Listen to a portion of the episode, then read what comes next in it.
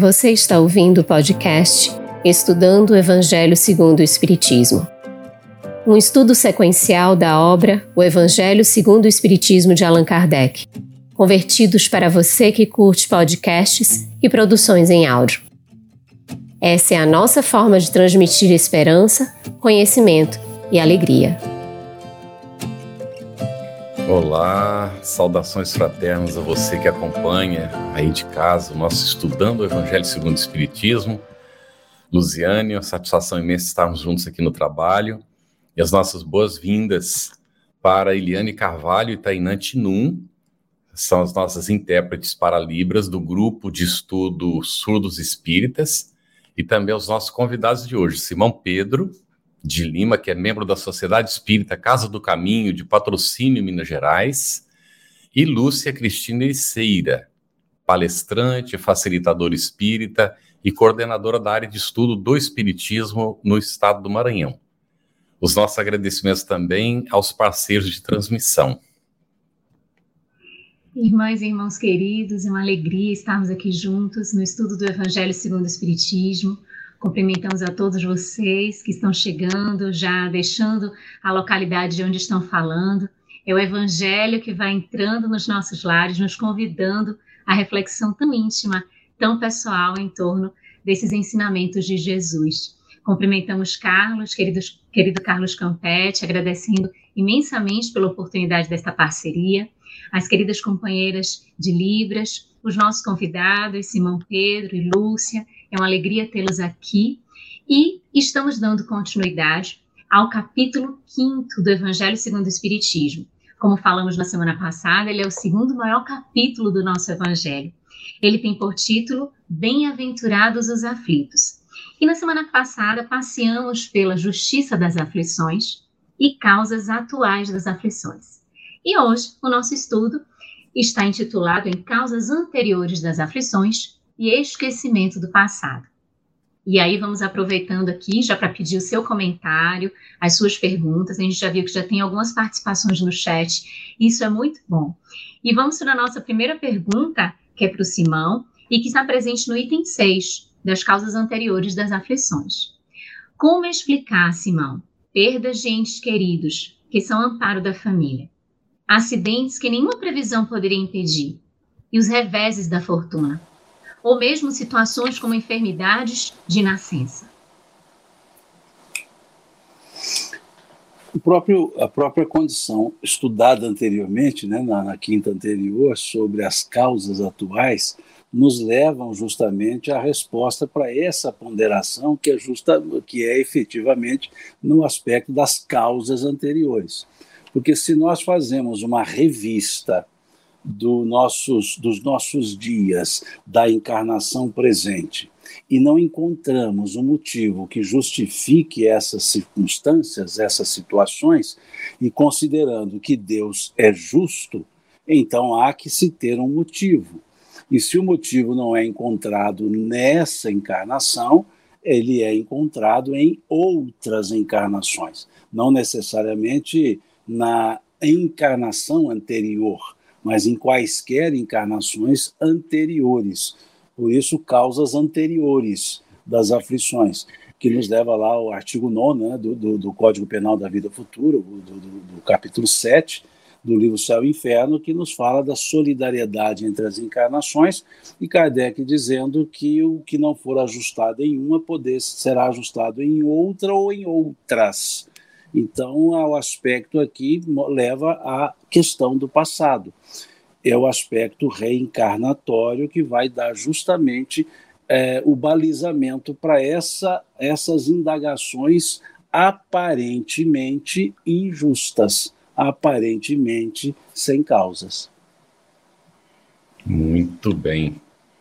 É, Lúcia, ainda nesse item 6 aí do capítulo 5, nós encontramos que poderia você explicar para a gente né, o, a reflexão que podemos fazer aqui a partir do axioma todo efeito tem uma causa. Isso. É, primeiro, nos cabe compreender o que significa um axioma. É muito importante remontarmos esse conceito que vem da filosofia que nos diz que axiomas são premissas consideradas necessariamente como verdadeiras, evidentes e verdadeiras.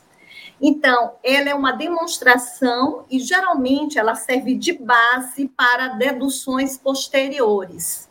Segundo os empiristas, essas, essa, esse axioma ele surge da consciência, da própria consciência que ele chama da consciência é dos princípios inatos da consciência.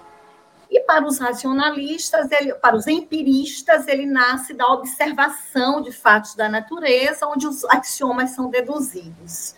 Então, a palavra axioma ela vem do, do grego, que significa verdade, né? que significa válido. E interessante é que Kardec ele se utiliza muito dessa premissa, ele se utiliza muito de, de dessa, dessa base para desenvolver raciocínios, para fazer as deduções na própria construção da ciência espírita. Interessante é que se nós observarmos, nós observarmos lá na Gênese, ele vai definir o que é um axioma. O próprio Kardec define o que é um axioma quando lá no capítulo terceiro da Gênese, que trata de Deus, no item 3, ele diz assim: outro princípio igualmente elementar, que de tão verdadeiro passou a axioma. Então, olhe bem como ele está em perfeita coerência com, a, com o que a filosofia nos demonstra. Ele diz que o axioma, então, é um, um princípio elementar tão verdadeiro que, por ser tão verdadeiro, passa a ser um axioma. E logo no, na, no lançamento de um livro dos Espíritos, no capítulo primeiro da primeira parte que trata sobre Deus, ele vai usar na questão 4 esse axioma, quando ele pergunta aos espíritos onde se pode encontrar a prova da existência de Deus. E os espíritos superiores nos respondem: num axioma que se aplica às vossas ciências. Não há efeito sem causa. E é esse mesmo axioma que ele vai utilizar aqui no nosso item 6, em estudo, quando ele vai verificar a causa das aflições, a causa dos sofrimentos em existências passadas, em vidas passadas. Lembrando que ele começa dividindo de duas naturezas as causas da, das aflições. Ou elas estão na, na, na, vida presente ou estão na vida passada. E nesse item 6, ele começa a relacionar uma série de, de, de sofrimentos, uma série de pesares que aparentemente não estão nessa vida e que é, parecem que, que atingir o homem como por fatalidade. Olha que ele usa assim, como por fatalidade. E aí ele vai dar exemplos de perdas de entes queridos, vai dar é, exemplo de acidentes irremediáveis, ele vai dar exemplo de reveses de fortuna, dos flagelos naturais, das enfermidades de nascença, das crianças que nascem com com idiotia, com cretinismo, com deformidades irremediáveis, desde quando surgem, desde o ventre materno. E ele diz que problemas dessa natureza nenhuma filosofia pode resolver e nenhuma religião pode justificar, se considerarmos que o homem ou é formado a partir do seu nascimento. Então, ele lança a mão desse axioma Todavia, por virtude do axioma, axioma segundo o qual todo efeito tem uma causa, ou seja, o princípio da causalidade, ele vai mostrar que todas essas, essas aparentes anomalias, elas têm uma causa. E se elas não estão nessa vida, elas estão numa vida passada. E nos diz mais o outro axioma: se Deus é justo, essa causa também há de ser justa. Então, nós verificamos uma relação entre efeito e causa. E vamos em compreender nessa correlação de princípios da doutrina espírita, reencarnação, justiça divina, como tudo se encontra entrelaçado e é, estão totalmente inseparáveis, é gravitar para a unidade da doutrina espírita. E aí ele encerra esse capítulo com uma frase, esse capítulo não, esse item, com uma frase que eu acho fenomenal. Primeiro, ele nos diz que o homem ele não escapa nunca às consequências de suas faltas. Nós precisamos ter esse processo de ressarcimento e reabilitação com as leis que são transgredidas, com as leis divinas que são transgredidas.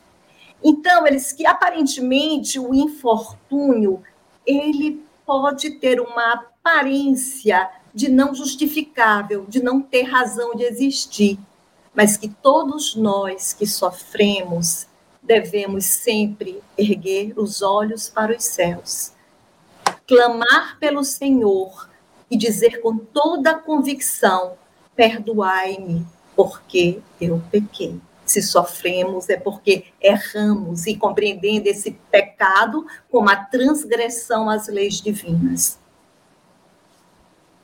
Bom, Lúcia, muito obrigada pela sua elucidação em questão a este axioma. No item 7, Simão, a gente encontra o seguinte trecho: Se foi duro e desumano, poderá ser a seu turno tratado duramente e com desumanidade. Se foi orgulhoso, poderá nascer em humilhante condição. Se foi avaro, egoísta, ou se fez mau uso de suas riquezas, poderá ver-se privado do necessário. Se foi mau filho, poderá sofrer pelo procedimento de seus filhos. O que leva Kardec a concluir desta forma, Simão? A ideia da lei de ação e reação a, a lei de Deus ela não é punitiva. O aspecto da lei de Deus é pura e simplesmente, no caso da transgressão, é uma lei reativa. Há uma reação natural. Da mesma forma que nós temos no mundo físico reações naturais a atos que nós praticamos. Se colocarmos a mão no fogo, nós queimaremos a mão e sentiremos a dor. É um efeito pura e simplesmente de uma ação. Então a lei de ação e reação, ela também atua no campo da moralidade, no campo natural da existência. Todo ato, toda ação, dizia Newton, gera uma reação contrária de igual força, de igual potência. Então, pelo próprio campo da física, o atirar uma bola, ela retorna, né? é um aspecto natural. Então, esse, esse sentido que Kardec coloca é pura e simplesmente a naturalidade das reações ante as ações. Da mesma forma, as ações benévolas, as reações são na mesma proporção. As reações também ocorrem. Então, a lei de Deus, ela não é uma lei da pena de talião, o tal e qual. Não é tal e qual não é o aspecto de por que fez será feito, é o por que fez a reação ocorre.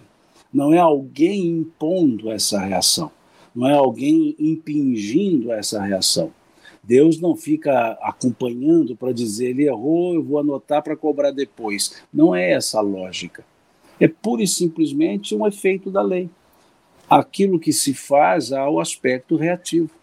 Então, nós somos os responsáveis das reações que nos chegam. Vem o aspecto axiomático que foi trabalhado pela, muito bem pela, pela Lúcia. Esse aspecto axiomático da reação. É um processo axiomático. Ele simplesmente acontece, é um fato, e é um fato reativo. Então, a lei de Deus é preventiva quando nós a observamos ela é reativa quando nós a transgredimos. Pura e simplesmente assim. Muito bem, excelente. Acho que estamos ficando com uma visão bem clara né, dessa questão da ação e reação, causa e efeito. E aqui, é, Lúcia, no item 8 agora, é, o que é, aqui, assim, as tribulações que vivenciamos sempre nos são impostas?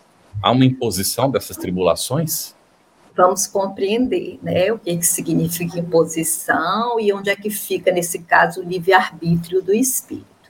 E essa resposta nós vamos encontrar exatamente nesse item a que você se refere, Carlos, que é o item 8.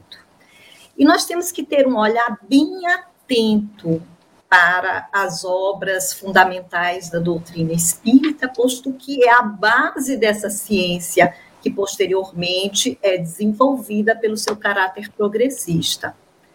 Então, ele nos diz que as tribulações podem, é bom bem ver esse verbo, podem, é, né, não são, podem ser impostas a espíritos endurecidos ou extremamente ignorantes para levá-los a fazer uma escolha com conhecimento de causa.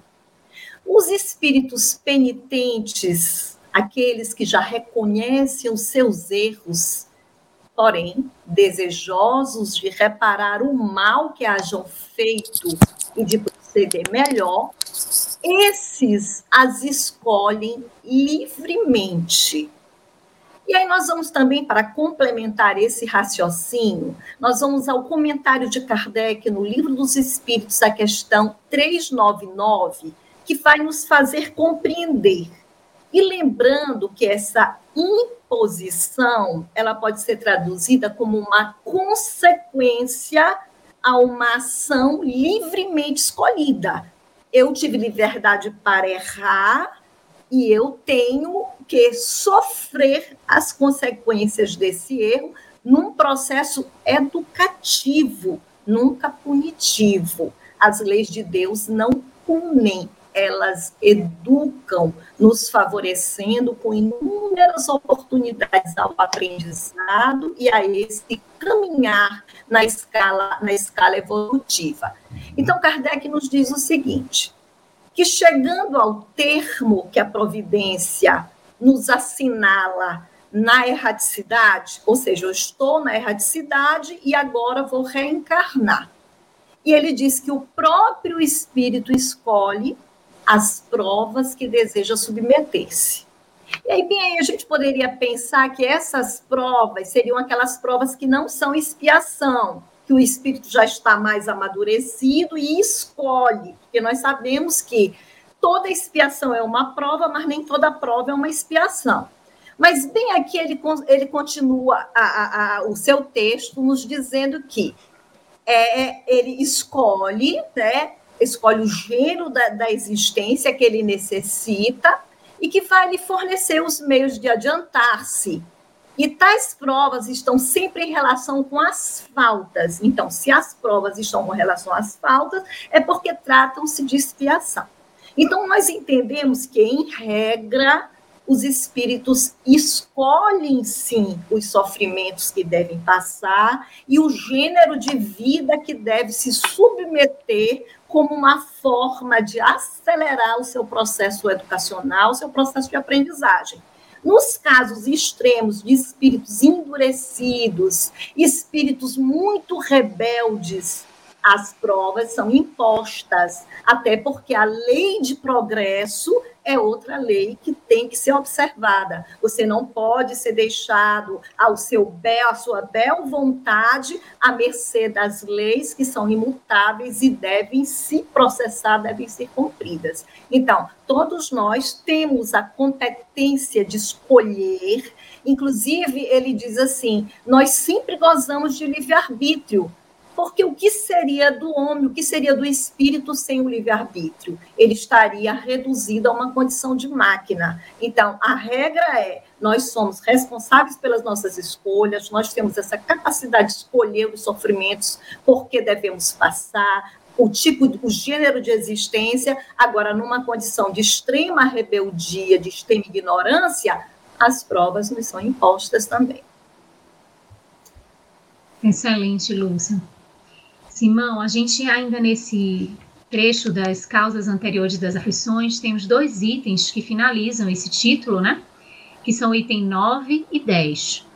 Você poderia nos explicar esses dois itens e também a abordagem que o codificador nos apresenta sobre provas e expiações? Olha, a Lúcia já até explicou bem esse, essa, esse ponto né, de causas e expiações, de, de provas e expiações. Apenas para fins didáticos, nós vamos atrelar expiações a elementos consequenciais. e causas a elementos de voluntariedade. Aí fica mais fácil entender. Eu, todas as duas eu posso escolher. É a questão 258 do Livro dos Espíritos, questão 259, vai até a 267, trabalhando esse aspecto das escolhas. Eu posso escolher por voluntariedade, visando um crescimento, prova. Eu posso escolher por elemento consequencial, ou seja, de um ato que me leva a uma natureza, por assim dizer, determinada de, de, de, de vida material. E isso é expiatório. A palavra expiação não é punição. O verbo expiar ele é colocado para o meio espírita como punir, e não é. Espiar é pura e simplesmente o aspecto de redenção, é um aspecto remissivo. Então, em vez de usar a palavra remissão, utiliza-se expiação. Como na estrutura judaica, na cultura judaica, tinha os rituais de expiação, que era o ritual pelo, por meio do qual a pessoa se purificava. Então, Paulo teve que passar por esse por esse ritual para poder entrar em acordo com os judeus e, de, e terminar aquelas perseguições imediatas. Havia a figura da imolação em sacrifício de um animal e quando era para purificar os aspas pecados, imolava-se um bode, daí o termo bode expiatório. Quando era para agradar a Deus por agradecimento, imolava-se uma cabra. Então havia ou até mesmo uma pomba, o carneiro numa forma de pedido. Então cada imolação tinha um motivo e o bode era utilizado para purificação ele era então solto para que é, ele, na sua saída, ele levasse os pecados juntos. Então ele era imolado não por sacrifício de morte, imolado como um banimento para que ele levasse os pecados do povo. Por isso o termo bode expiatório. Então o aspecto expiação, ele não está ligado a punição. Ele não é ligado a sofrimento punitivo, mas ao aspecto depurador do sofrimento quando entendido a causa do sofrimento. É o que Kardec chama de saber sofrer. Né, do, é o que Emmanuel diz, né, vós sofreis, mas sofreis em vão, não sabeis sofrer. Então, esse aspecto não pode ser entendido como punição. Então, por isso é que a gente diz que são os elementos cuja voluntariedade advém de uma de uma consequencialidade, ou seja, eu tenho que escolher dentro de um rol de consequências daquilo que foi feito. Isso é expiatório. O aspecto provacional eu escolho da mesma forma no aspecto de crescimento, aquilo que possa me ajudar a crescer que não necessariamente é expiatório, não obrigatoriamente é expiatório. Mas a prova também que me traz, que, que eu escolho para que eu possa crescer, eu posso sucumbir-me a ela. Daí vem o aspecto prova no sentido também de teste. Eu posso não conseguir, por isso que a expiação também é uma prova. Nos, nas expiações voluntárias, por ato da voluntariedade, por consequencialidade, eu posso me sucumbir a isso. E sucumbindo-me, a expiação, a prova expiatória não foi bem feita, não foi desenvolvida. Então eu posso falir no processo expiatório também. Eu posso falir, pura e simplesmente, no aspecto provacional então, são elementos que didaticamente nós atrelaríamos a um investimento, ou seja, para crescimento, e o outro por decorrência de atitude, ou seja, consequencialidade. Pode as do, a, a, a expiação, pode a expiação ser imposta. A prova não. A expiação sim, porque a expiação é o aspecto reticente ou ou renitente, ou seja, é o aspecto de não, não, não passar, não querer refutar, acaba havendo uma certa imposição. porque ela é necessária, aquela expiação. Já a prova, no aspecto, por assim dizer, estrito da palavra, ela nunca será compulsória, porque ela é uma escolha para investimento, e não há investimento por compulsoriedade. Há expiação por compulsoriedade.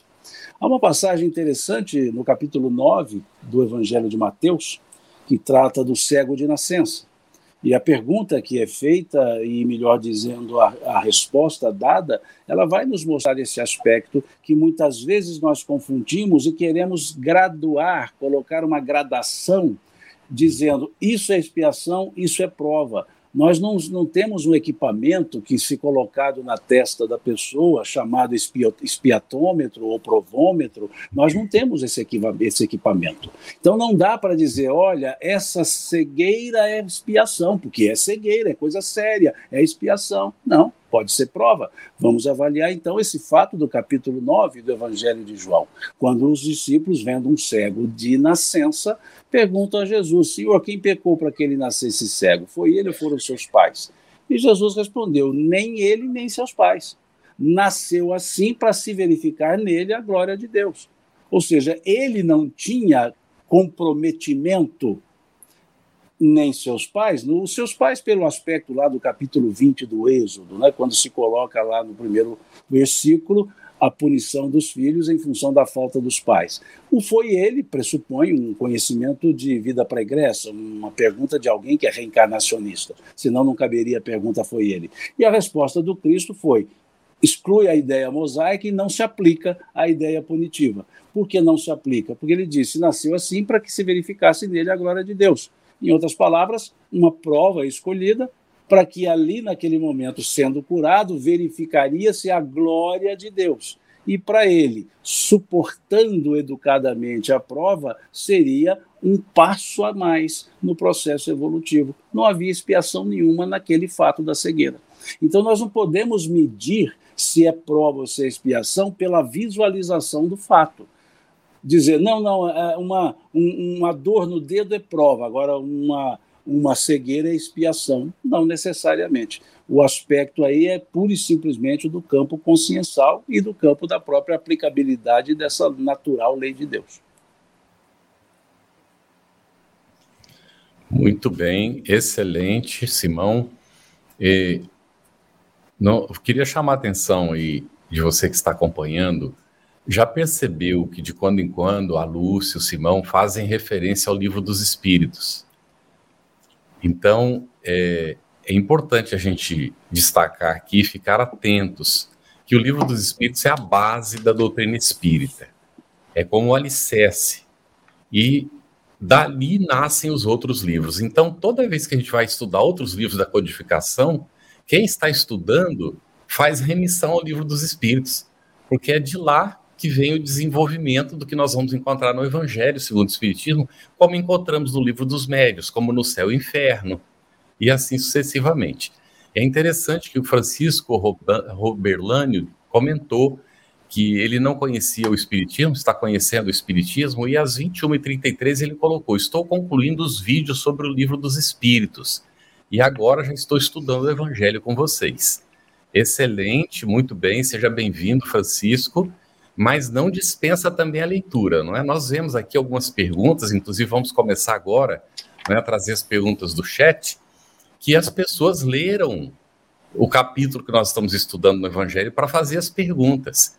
Isso é muito bom. Inclusive, antes mesmo de começar, não é? A Suelen colocou uma primeira pergunta: se uma pessoa busca de maneira honesta enriquecer e sair de uma situação de pobreza ela está de alguma forma atrapalhando as provas que deveria passar durante a encarnação? Lúcia, poderia comentar, por gentileza? Posso sim. Pois é, Suelen.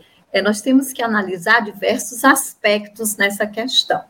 A busca pela melhoria, pelo progresso, pela mudança de uma situação de vida, desde que feita de forma ética, honesta, nunca nos servirá de empecilho para o progresso, muito pelo contrário, nos ajudará.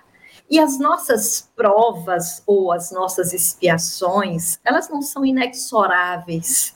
Geralmente nós imaginamos que temos, porque temos que passar por determinado tipo de sofrimento, em que consiste esse código penal divino, o porquê da dor, o porquê desse gênero de vida. E nós vamos ver uma relação causal, totalmente causal. O sofrimento, ele decorre de nossas imperfeições. Allan Kardec, no Céu e Inferno, ele coloca uma equação didática extraordinária para que nós compreendamos a relação que existe entre o sofrer e a sua causa. Ele diz textualmente que o homem sofre em função de suas imperfeições. Assim é que, e ele também é feliz em função das suas virtudes, de suas qualidades. Então, se o homem ele tem dez imperfeições e tem cinco virtudes, ele vai sofrer muito mais do que ter momentos felizes aqui na Terra. Então, é uma proporção a as minhas imperfeições, as minhas falhas, o meu sofrimento é consequência disso. Agora, quanto mais eu me livro das minhas imperfeições, mais eu me aproximo de uma vida estável e feliz. Então, o sofrimento ele dura enquanto durar a imperfeição.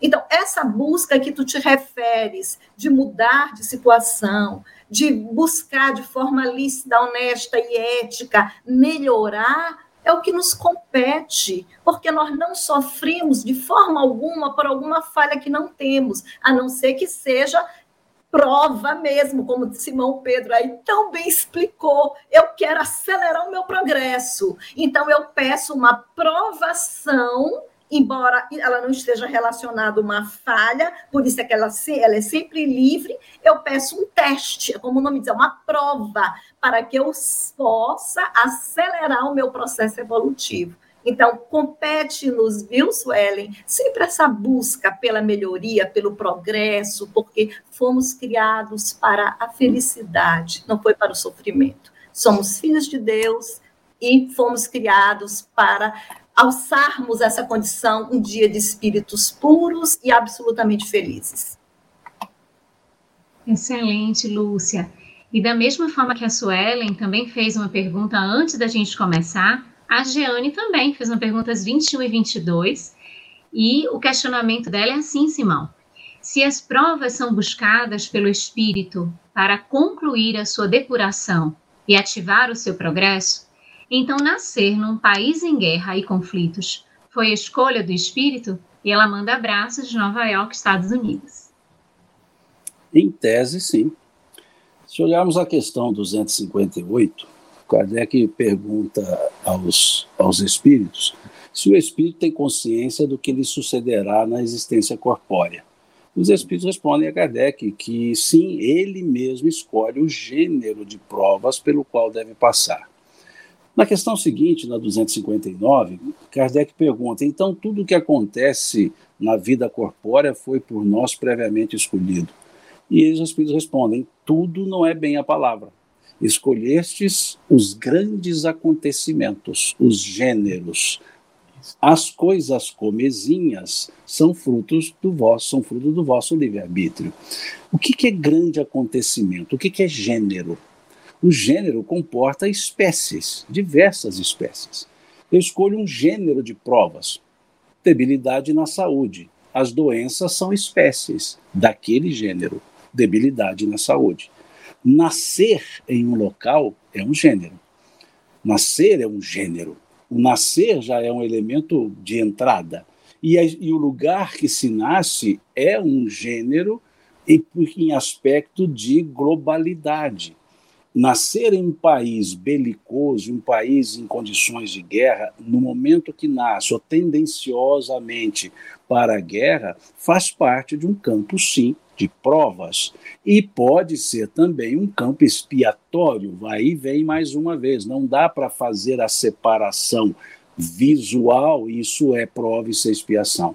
Mas é sim parte de um gênero, desse gênero de transtornos sociais em que a guerra é uma espécie de transtorno, de transtorno social. Então, o gênero provacional está no transtorno. Ela pode se mudar de um país belicoso e chegar a um país com revoluções sociais, com situações sociais, com conflitos sociais, pode sair desse para um que tem uma guerra civil, pode sair desse da guerra civil e ir para um que há um conflito social do ponto de vista eh, da saúde, pode sair daquele para outro que há um conflito social por, umas, por questões étnicas, pode ir para outro. Veja, o conflito social é o gênero. E as espécies podem ser várias, dependendo de onde eu estiver. Então, nesse sentido da pergunta, o país em guerra, talvez fazendo alusão a essa questão da região eslava, é, refira-se a, a, a, é o gênero. Agora, se está na, na, na Ucrânia, se está em outros países belicosos, são as espécies, as localizações. Mas estar numa revolução social, ou seja, estar numa situação de conflito social, é parte da prova e, em tese, é parte da escolha. Muito bem. A Ângela Jucá, às 21h33, perguntou, Lúcia, se praticarmos o mal e formos punidos pela justiça dos homens, então o fato de já ter tido a punição, aí perante a justiça divina, vai haver uma amenização de, da, da, do pagamento no futuro? É, nós temos que fazer uma distinção entre essa justiça humana e a justiça divina. A justiça divina, ela é abrangente, ela nos alcança em todos os níveis de consciência. Ela nos alcança tanto na vida de relações como em nossas vidas íntimas. Enquanto que a justiça humana, ele, ela só contém o um mal, ela não educa o homem. Então, muitas das vezes, as punições impostas pela justiça humana não conseguem transformar a criatura, muito pelo contrário, às vezes aumentam a revolta. Então, fazer esse paralelo e responder que a justiça é humana poderia abrandar ou amenizar a justiça, ou poderia nos ajudar no progresso de forma a ressarcirmos os nossos débitos com a justiça divina, depende de cada um de nós, como nós vamos reagir às imposições da vida. Então, muitas das vezes nós erramos, esse erro passa despercebido em todos os níveis da vida. Mas a justiça divina, que tem um caráter completamente educativo, ela nos acompanha. E nós vamos ressarcir todos esses débitos sempre seremos chamados a ressarci-los e atingindo o objetivo desse ressarcimento, que é a transformação, que é a correção de nossas falhas. Então, nem sempre a punição pela justiça dos homens, ele vai amenizar os nossos débitos em outra vida ou nesta vida isso, o que na verdade vai fazer com que estejamos totalmente quites com a justiça de Deus, é passarmos pelas etapas da expiação, do arrependimento, da expiação e da reparação. Olha que coisa maravilhosa esse conjunto.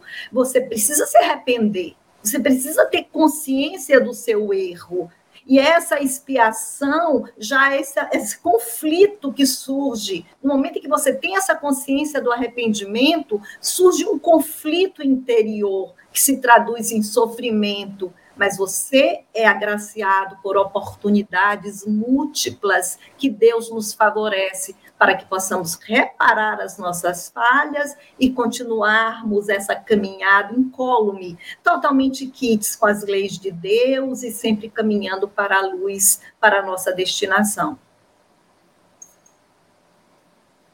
Muito bom, Lúcia. Nessa mesma esteira, Simão, o Anselmo faz um comentário, uma pergunta nesse mesmo sentido, é, querendo saber se existe reparação na justiça dos homens. Onde haveria reparação na justiça dos homens? Vamos lá, vamos, vamos trabalhar a justiça dos homens, depois nós chegamos lá no, no, no, artigo 16 do Código Penal da Vida Futura, lá do capítulo 7, que é justamente onde estão lá arrependimento, reparação e expiação. É, na, na, na ordem social, até na, na ideia anterior, na ordem social, nós temos três níveis de sanções. Nós temos a sanção administrativa, a sanção civil e a sanção penal. Quando se comete um delito, ele pode ser, é, ele pode ser sancionado nos três níveis e sem prejuízo um do outro. Por exemplo, num crime ambiental, eu vou ser sancionado administrativamente por meio de uma multa, a multa administrativa. Eu vou ser sancionado é, civilmente por uma multa do caráter da, da, da, da justiça civil. E vou ser apenado com a pena, ou seja, com a estrutura da sanção penal, por ter transgredido uma lei. E uma não exclui a outra se eu fui punido administrativamente, ah, não, então vou fazer a minha defesa na área civil dizendo eu já fui punido administrativamente. Não, eu serei também julgado do ponto de vista civil. E se eu for inocentado do ponto de vista civil, não significa que eu seja inocentado automaticamente da, da, da sanção penal, da sanção é, é, administrativa porque a transgressão administrativa ocorreu, mas ela pode não ter gerado dano ao Estado que não necessita a reparação ao Estado por meio da multa civil. E posso não ter sido apenado por crime por alguma exclusão de, de punibilidade. E a exclusão de punibilidade não vai me isentar da multa civil ou da, da multa penal, da multa administrativa. Percebeu então que são instâncias diferentes. E aí nós vamos para aquela ideia: dai a César o que é de César, a Deus o que é de Deus, as leis humanas e as leis divinas. No aspecto reparatório, do ponto de vista humano, há circunstâncias que não se pode reparar. Por exemplo, o homicídio. Não há como reparar para o decujus, né, para aquele vitimado, entre aspas. Então não há reparação em algumas condições. Um furto, um roubo em que o bem furtado, roubado foi destruído, não há como reparar aquele bem se ele for único na existência. Então a reparação no mundo civil, ela vai para o campo pecuniário, ou seja, vai para o campo da indenização. Então, quando se indeniza alguém, é um elemento reparatório da lei humana. Quando alguém é afetado moralmente, a retratação acontece, mas há ainda o aspecto de é, reparação pecuniária, que nesse caso, além de reparação, é retribuição, retribuição pecuniária pelo dano causado. Então, na própria estrutura do Código Civil diz aquele que causar dano a outra, aquele que ilicitamente causar dano a outra, fica obrigado a repará-lo. Mas repará-lo nas condições possíveis da estrutura civil ou penal. Na estrutura penal, há um aspecto retributivo, que é a condenação, que pode levar à reclusão. Mas todo aspecto é, que leva à reclusão, advindo, por exemplo, de um, de um homicídio, obrigatoriamente há a multa a multa aplicada ela é o aspecto reparatório da lei humana, da lei social, da lei, da, da lei dos homens. Então, há sim reparação. Pela, pelo prisma da materialidade, a reparação é material. Agora, do ponto de vista da lei de Deus, tudo é reparável, até o homicídio, porque não se mata aquilo que é imortal, aquele que é imortal, o espírito. Então o compromisso continuará existindo, o comprometimento existirá, o reencontro poderá acontecer e a reparação vai ocorrer. Quando olhamos o, o, o, artigo 16 do capítulo 7 do livro Céu e Inferno, Código Penal da Vida Futura, que são só 33 artigos, muito fáceis de serem lidos, são unicamente 33, eu digo unicamente porque são pouquíssimos e eles são muito lógicos. O artigo 16, que depois vem o 17 para trabalhar só o arrependimento, o artigo 16 fala da reparação. E uma ordem natural da lei, da lei de Deus é arrepender, reparar e, se residualmente existir, expiar. A expiação é residual ou residuária ela não é absoluta. Se houve o arrependimento e a reparação na completude, não há o aspecto expiatório, porque o processo de arrependimento já gera um elemento moral expiatório. Mas a ordem usual nem sempre é essa, por recalcitrância nossa.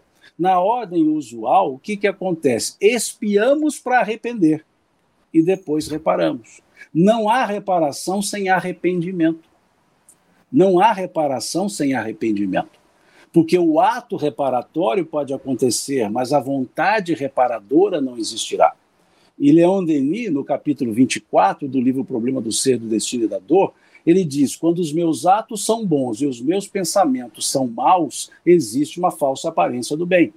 Então não há reparação sem arrependimento, porque o arrependimento é que gera a voluntariedade, gera a vontade de agir. Como dizia o apóstolo Paulo em Espírito, no capítulo 15 do Evangelho segundo o Espiritismo, na mensagem que tem por título o título do capítulo, Fora da Caridade não há salvação, quando ele diz no final do primeiro parágrafo: para fazer o bem é necessária a ação da vontade. Então não há reparação sem vontade, não há vontade sem arrependimento. Então, por isso, é um elemento que antecede o aspecto reparador. Se olharmos a lei humana, há também um aspecto reparador, porque a estrutura da pena, falamos isso numa das quintas-feiras, quando olhamos a teoria geral da pena, lá no livro do, do, do, dos, dos, delitos e da penas, do, do Cesare Beccaria, ele vai mostrar que há um aspecto tripartite na pena. O aspecto de retribuição, o aspecto de educação e o aspecto de prevenção numa pena. Quando alguém é condenado a uma reclusão, o ato recluso é o aspecto retributivo. Fez, retribuiu. E nesse aspecto retributivo há o isolamento para a reflexão. E a reflexão do isolamento pode gerar o arrependimento. E o arrependimento, quando libertados, gerará atos reparatórios, não necessariamente no mesmo nível. E o aspecto preventivo é percebendo que há o aspecto retributivo, as pessoas deixam de agir para que não sofram o aspecto retributivo. Por isso é chamado teoria geral da pena não significa aplicabilidade desse princípio, embora a nossa lei brasileira, a lei de execuções penais, ela prevê isso. Ela prevê esses três elementos e ela é construída para que isso aconteça. A estrutura da lei, mas não a estrutura do Estado, que não permite o aspecto reflexivo numa reclusão onde há uma aglomeração e aí o aspecto reflexivo não acontecerá mas prevê-se que haja condições reflexivas. Se olharmos então a lei de execução penal, nós verificaremos justamente que não poderia ser do jeito que é, porque a, o que se pede seria justamente outra coisa. E eu me lembro bem, quando já faz um tempinho, mas quando estudava direito penal, a, a minha professora, ela dizia, quando nós fomos, íamos estudar a lei de execução, ela dizia o seguinte: olha, agora nós vamos entrar no país, de, na, na, na figura de Alice no País das Maravilhas porque a lei de execução é maravilhosa. Ela permite o aspecto educativo, reparatório, de arrependimento, mas a prática, né, a praxis, não permite é, que essa, esse valor aconteça. Então, estou fazendo essa digressão toda para dizer que há sim na lei humana possibilidade reparatória. Só que precisa ser olhado pelo prisma da materialidade. Muito bem, Simão. Nós temos uma pergunta da, da, Vera Maria Castilhos que não tem relação com o tema, foi às 21h41. Eu vou responder rapidamente e já faço outra pergunta para a Lúcia. Ela diz assim: por favor, amigos, eu sou médio e desde que iniciou a pandemia não trabalhei mais, mas continuo estudando. Mas tem dias que me sinto muitíssimo ansiosa. Será por falta do trabalho? Veja, há maneiras de canalizar as nossas energias mediúnicas. E se nós sentimos ansiedade, às vezes, se é por alguma influência espiritual, o próprio Evangelho pode nos ajudar. Nós estamos estudando o Evangelho hoje. Então, abrir o Evangelho, fazer uma leitura, orar pelos irmãos necessitados, pode nos trazer alívio. E também vibrar positivamente pelos companheiros do grupo mediúnico, estar em sintonia com aqueles com quem nós trabalhamos na atividade mediúnica, pode permitir que durante a noite, nos desdobramentos pelo sono, nós nos encontremos com auxílio da espiritualidade amiga, dos nossos mentores, para auxiliar os irmãos necessitados. Então não tem por que a gente ficar sofrendo. A gente pode canalizar, não é, as nossas energias no sentido positivo. E agora, é, a Viviane, Viviane Millet, às 21h36, colocou lei de causa e efeito, e nós temos o Ricardo Mendes, às 20 e às 21h42. Isso não é a lei de olho por olho de uma maneira mais moderna? Excelentes colocações, e isso realmente gera uma confusão, né? Porque pensamos que lei de causa e efeito é similar à lei de Talião, ou seja, é dente por dente, olho por olho, e não é bem dessa forma que funciona. Isso, na verdade, essas conclusões, elas resultam de uma observação superficial da doutrina espírita no estudo da sua lei de causa e efeito. Tanto que nós estamos estudando aqui, é, bem-aventurados os que sofrem, bem-aventurados os aflitos, e nós verificamos numa parte do texto que ele diz assim: é, quem foi é, é, é, é, o condicionante, não é obrigado que você sofra a mesma pena ou a mesma transgressão que você fez outra pessoa é, é, passar. Ou seja, se eu contribuir para o empobrecimento de alguém, eu defraudei, roubei, eu vou ter que passar pela mesma pena tanto que os espíritos esclarecem, Allan Kardec esclarece, você poderá passar, não é obrigado que passe, porque senão isso não teria fim. Porque toda vez que eu fizesse o um mal, eu sofresse o um mal na mesma proporção e da mesma natureza, realmente não, não, não haveria, não haveria uma, uma finalização, não haveria uma lógica. Então, todas as transgressões que fazemos e suas consequências, elas têm sempre, como nós temos afirmado aqui, o, todo um, um poder educativo. Eu posso até nem sofrer a expiação pelo mal, desde que eu me arrependa e já repare o mal que fiz. Eu não preciso passar pelo mesmo mal que eu pratiquei, eu não precisarei passar por ele, porque o que a lei divina me pede é exatamente a minha transformação, me pede a minha reparação, o meu arrependimento que vai gerar, como tão bem o nosso Simão Pedro explicou, que vai gerar essa minha oportunidade de reparar. Então, de forma alguma, a lei de causa e efeito é a mesma lei de Talião. São duas coisas totalmente diferentes. A lei de Talião, ela faz parte ali do nosso, dos nossos primórdios da civilização, onde ainda, onde, onde ainda não conseguíamos compreender essa justiça divina, e aí nos foi levada a entender ou a pensar que seria esse o processo de correção, num tipo de compreensão totalmente primitiva das leis de Deus, que representam todo amor, toda bondade, tanto que a justiça divina ela está associada ao amor e ela está associada à caridade. Ela não está associada à violência, não está associada ao mal, não está associada à punição. Nessa acepção é que se dá a essa palavra, punição. Muito bom, Lúcia.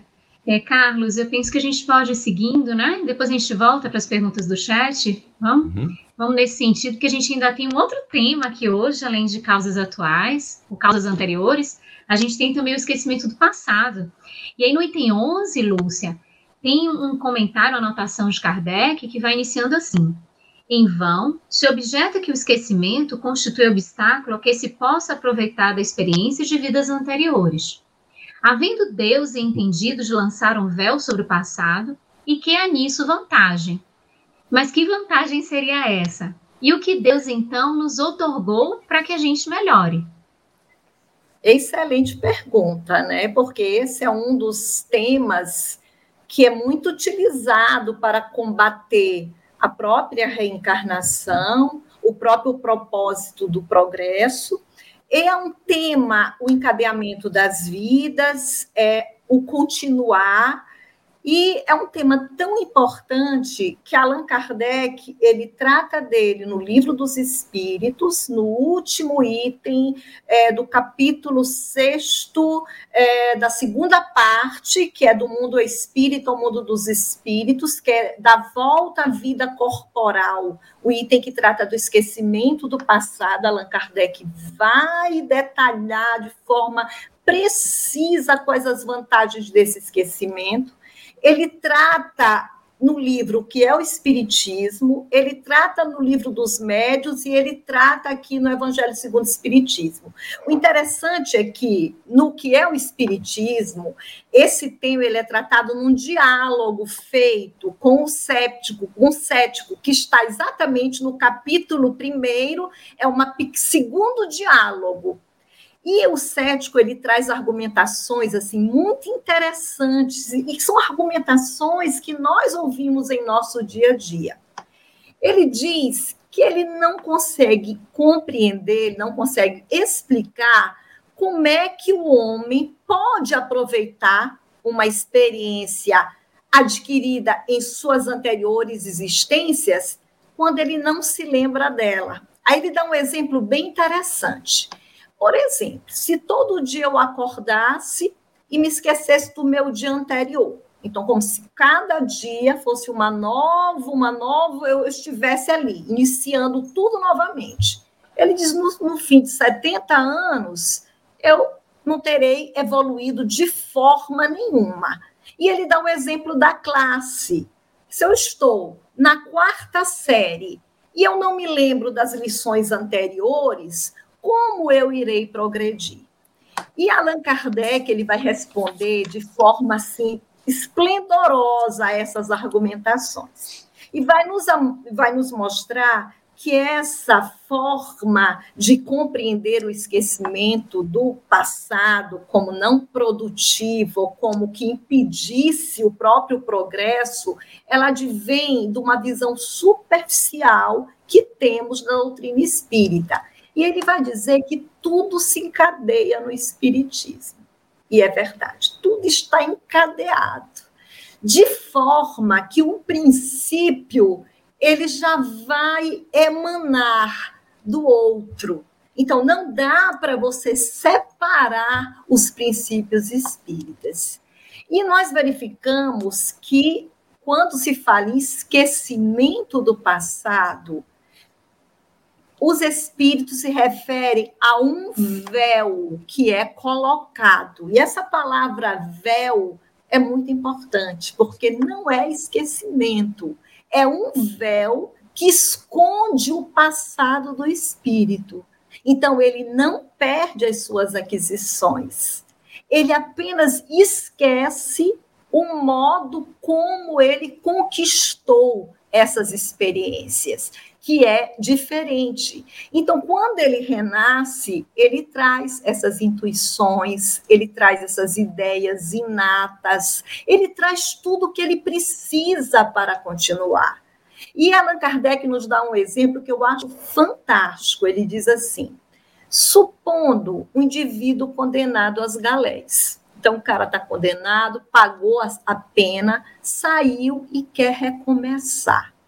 Imagine o que vai acontecer com este homem saído das galés, se ele vai poder se reposicionar na sociedade. Não se reposiciona, porque as pessoas não dão oportunidade. A mesma coisa para os ex-presidiários. E aí nós começamos a verificar Quais essas vantagens, Luziane, que você perguntou? Quais as vantagens no, no, do, né, desse esquecimento? E Allan Kardec vai enumerar várias. Ele vai nos dizer assim: o espírito ele sempre renasce no mesmo meio em que viveu é, contingencial, porque ele precisa retornar para dar prosseguimento a esse processo de aprendizado do amor, aprendizado do perdão, da tolerância. E aí ele volta. E nós estamos no mundo de provas e expiações. Nós retornamos num processo de ressarcimento, de reparação, de reconciliação. Então, nós vamos nos aproximar, via de regra, das mesmas pessoas que nós ofendemos, das mesmas pessoas que nos ofenderam. Então, o que, que vai acontecer caso eu não viesse com esse véu encobrindo esse passado? Ou eu me sentiria profundamente diminuído, ou eu me exaltaria. Se eu me aproximasse de uma pessoa que eu tivesse ofendido demais, eu ficaria no nível de constrangimento tão grande que eu não teria naturalidade de exercer o meu livre-arbítrio, porque eu estaria constrangida. Se eu me aproximasse de alguém que me ofendeu, o que poderia acontecer? Talvez a raiva, o ódio, o ressentimento não me deixasse prosseguir então, nós verificamos que esse esquecimento, entre aspas, que na verdade é um véu colocado sobre o passado, porque nós trazemos as intuições, nós trazemos essa voz da consciência, nós trazemos essas tendências instintivas, que são as reminiscências do passado, que vai nos ajudar nesse processo. Nós temos tudo o que nós precisamos. E temos que observar além que o esquecimento ele é transitório, porque nós não perdemos nada. Tudo se encontra aqui gravado em nossos espíritos. Apenas a matéria nos embota a capacidade de resgatar esse conhecimento.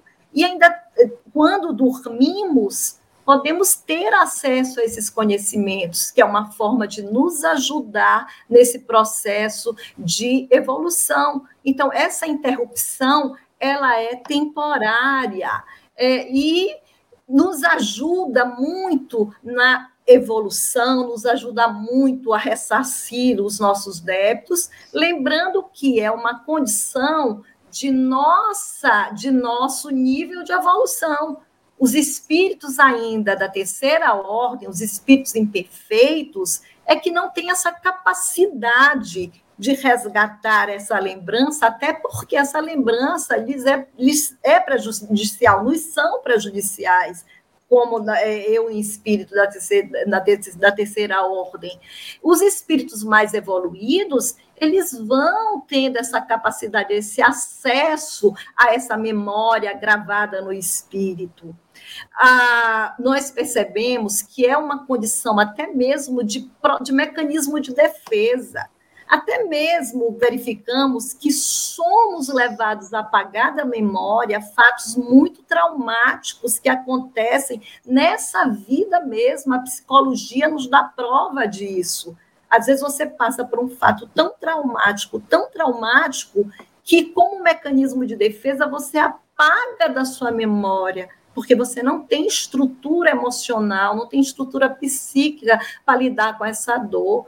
Nos lembramos do próprio Emmanuel, já numa condição de evolução muito grande, quando ele vai escrever há dois mil anos, e no prefácio ele diz que só agora ele tinha condições de trazer à tona fatos muito é que eles fizeram muito sofrer fatos que ele não tinha nem condições de voltar a, a, a lembrá-los, quanto tempo ele passou. Então, por aí nós verificamos como é providencial que não, te, não tragamos, não tenhamos essa memória detalhada de tudo que fizemos, mas apenas o que nos é necessário para prosseguirmos aproveitando do passado as experiências, as lições e seguindo caminhando para o futuro com novas oportunidades.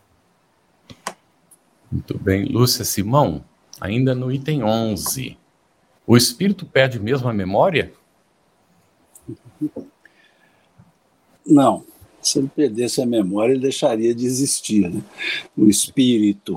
Né? O que nós temos que observar são as, os momentos do espírito o momento desencarnado, o momento encarnado e o momento em, de emancipação da alma.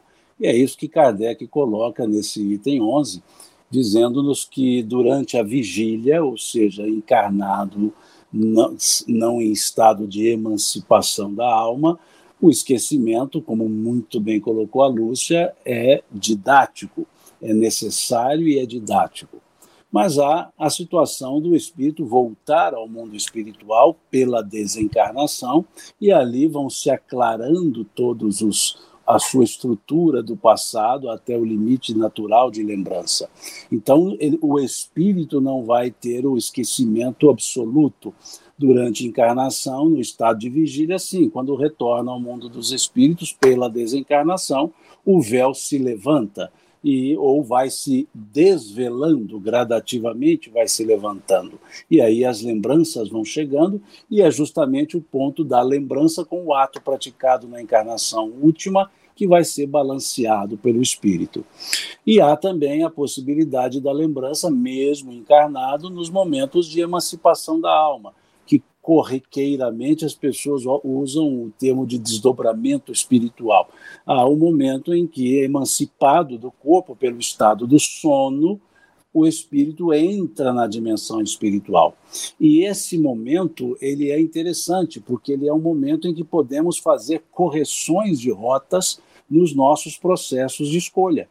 Porque nesse momento estamos na dimensão espiritual e nessa dimensão em contato com os benfeitores espirituais que cuidam do nosso processo encarnatório. E aí sim eu posso aurir conhecimentos para ajustar o ritmo das provas que eu venho desenvolvendo. Eu posso lembrar-me do acontecimento desdobrado para eu perceber a congruência das consequências da, da encarnação. E quando eu me rein, quando eu, eu volto à vigília, isso funciona no campo do subconsciente, naquilo que Leandro Denis chamava de memória subliminar, isso funciona como um fulcro intuitivo, que pode me levar a tomar ações intuitivamente, justamente por trazer para próximo ao consciente aquela lembrança que está coberta pelo véu durante a vigília, mas que foi desvelada no momento de emancipação e aquilo veio como uma, um fortalecimento para que eu tenha as forças. É onde vem aquele senso de eu não concordo, mas está tudo certo. É intuitivo é um aspecto pura e simplesmente de fulcro intuitivo desse, desse momento de reavivar a memória, a lembrança, no estado de emancipação, para utilizá-la na forma intuitiva na, durante a vigília. Então não há um esquecimento absoluto. Excelente, Simão. Nós estamos aqui caminhando já para o finalzinho do programa, mas a gente tem algumas perguntas aqui, Lúcia.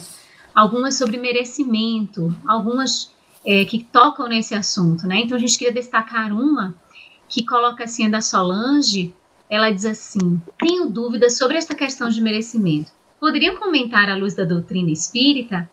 Tem também uma da Jeane aqui perguntando: amigos, é um merecimento reencarnar no Brasil e ser espírita ou reparação? Então tem algumas reflexões aí sobre merecimento, Lúcia. Você pode trazer para a gente, por favor? Isso. Nós vamos nos utilizar de uma frase de Jesus que diz a cada um, segundo as suas obras, o trabalhador é digno do seu salário. E nós vamos verificar que a justiça divina, ela é perfeita. E tudo é, é estabelecido através de uma relação de merecimento. Então, o favorecimento, ele nunca é gratuito. Não existe parcialidade nas leis de Deus. A imparcialidade é absoluta. Somos todos iguais diante de Deus. E, na verdade, é, às vezes, sempre temos essa tendência a querermos ser favorecidos nas relações humanas, e isso fruto ainda do nosso egoísmo, da nossa vaidade, porque não entendemos que o bem, para ser bem, ele tem que ser para todos. Não existe exceções. Ah, o princípio da ética é o bem para todos. Então, às vezes, a gente imagina na questão do favorecimento. Não existe favorecimento. O que existe é uma relação de merecimento, de conquista, do que nós vamos é, realizando é, em nossa escalada, em nosso caminhar, e ter sempre essa consciência para que não esperemos gratuidade, para que não esperemos favorecimento. E aí nós verificamos que o merecimento é uma conquista. E nós vamos nos esforçar para isso. O grande, é, é, digamos, presente que a doutrina espírita nos oferece é encontrarmos em nós tudo o que precisamos para compreender essa relação de vida de sofrimento, do que nos incomoda, do que não vai bem, porque temos essa tendência de transferir para outros ou transferir para justificativas ermas o que nós somos acometidos, as dores, o que vai de errado em nossas vidas quando devemos buscar a causa sempre em nós mesmos, exatamente por essa relação de causa e efeito e de justiça, porque a causa ela sempre tem uma proporcionalidade, uma ligação direta com seu efeito.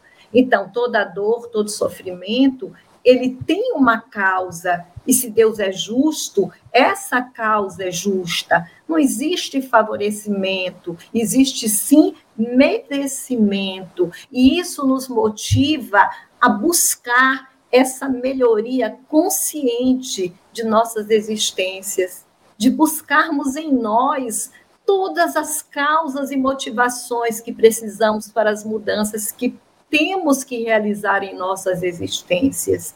Ficarmos parados e esperarmos a gratuidade da graça ou sermos favorecidos de alguma forma, de alguma forma, sem que haja em nós o esforço, o empenho, essa busca do conhecimento, do autoconhecimento, de encontrarmos em nós quais são as causas que nos estão levando a passar por determinados acontecimentos, ou que estão gerando determinados acontecimentos em nossas vidas. Precisamos sim nos perceber, às vezes queremos ter essa consciência precisa do que nos aconteceu numa vida passada, de quem nós fomos, é, até para gerar uma, uma, um entendimento totalmente contrário de lei de causa e efeito, quando a gente começa a pensar, ah, isso aqui é karma, como se fosse inexorável, né? Nós trazemos de outras vidas e de outras crenças tradições que são congeladas em, em, nossos pensamentos e que nos levam a uma inércia de proceder exatamente por imaginar que a lei ela está totalmente engessada e que a coisa deverá funcionar como se fosse um destino inexorável. E a doutrina espírita nos mostra de forma brilhante, extraordinária, qual é esse processo de, de, de evolução, de aprendizado, de educação, e que nos cabe trabalhar nos cabe sim é, é buscar todas as formas, porque nós somos os artífices de nossas vidas. Nós somos responsáveis por nossas existências e basta um pouco mais de atenção. E essa é a luz espetacular que a doutrina espírita nos oferta. Uma luz que vem de uma crença raciocinada, porque antes de crer, nós aprendemos a compreender. E é o que completa todo esse processo de intervenção divina no orbe terreno, unindo essas três revelações que culmina com a revelação espírita, se ligando a todo esse processo. E, e é bom que percebamos que você vê que a, a, doutrina espírita é uma ciência, que ao mesmo tempo é uma filosofia de consequências morais, e toda essa filosofia, essa ciência nos ajuda a compreender a moral do Cristo, que é exatamente essa consequência. Então, o Espiritismo chega ao cristianismo através da ciência, através da filosofia, para descobrir que essa moral, única que a moral do Cristo, ela é trazida como parte essencial da doutrina e que nos leva a essa motivação de trabalharmos pelas nossas vidas, sempre tendo essa consciência de que não existem favorecimentos, e sim uma relação de merecimento e que depende de cada um de nós recebermos essas dádivas né, através do trabalho. Você ouviu uma produção da Federação Espírita Brasileira. Para saber mais, siga o arroba FebTV Brasil no YouTube, Instagram e Facebook. E o arroba FebEditora no Instagram. Ative o sininho para receber as notificações e ficar por dentro da nossa programação. Até o próximo estudo!